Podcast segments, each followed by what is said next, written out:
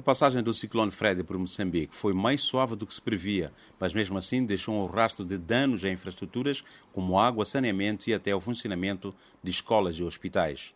No final de semana, moradores das províncias de Maputo, Inhambane e Sofala contaram com o apoio das agências da ONU, incluindo o Unicef, que despachou uma equipa ao local com par das preparações. As agências da ONU continuam no terreno a fazer o levantamento para prestar o apoio às populações. O Instituto Nacional de Meteorologia alerta que a tempestade tropical moderada Fred enfraqueceu e passou a depressão tropical, um estágio menos arrasador.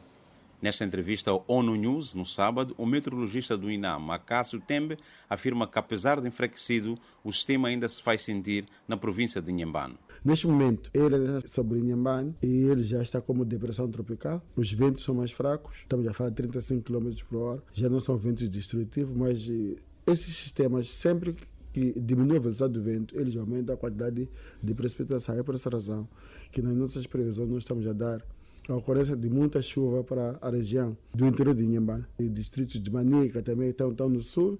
Depois também temos a parte do norte de Gaza, os distritos considerados áridos e semiáridos. As agências das Nações Unidas estão em prontidão para apoiar as populações. Um exemplo é do UNFPA, que já tem programado a distribuição do apoio logo após a avaliação das necessidades, junto com o governo, com destaque para os kits de saúde reprodutiva. Walter Mendonça Filho, representante adjunto do UNFPA, destaca que o apoio vai abranger as províncias de Maputo, Sofala, Nampula, Zambésia e Cabo Delgado. Estes elementos incluem 15 mil kits de dignidade para assegurar a higiene pessoal e a saúde. Igualmente, o FUNUAP está brindar o apoio com aproximadamente 60 tendas servem como espaços para provisão de serviços médicos, para provisão de registro de pessoas e também como espaços seguros para as mulheres e raparigas e também para outras pessoas. Cerca de 184 pessoas estão abrigadas na escola primária de Caxane, na cidade de Vilanculo.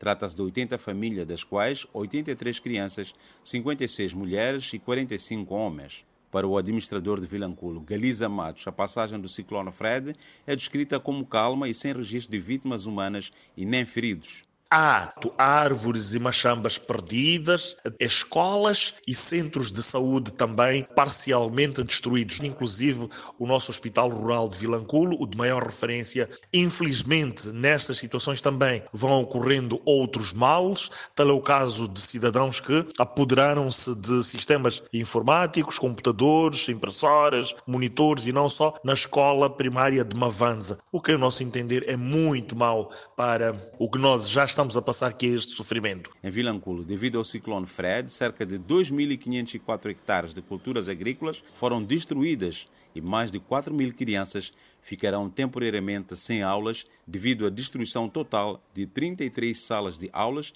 e 128 parcialmente destruídas. Com a passagem do ciclone Fred, Moçambique espera receber nove ciclones que poderão fustigar o país até abril do corrente ano, sendo que cinco podem causar consequências arrasadoras. De Maputo para ONU News ou Repórter.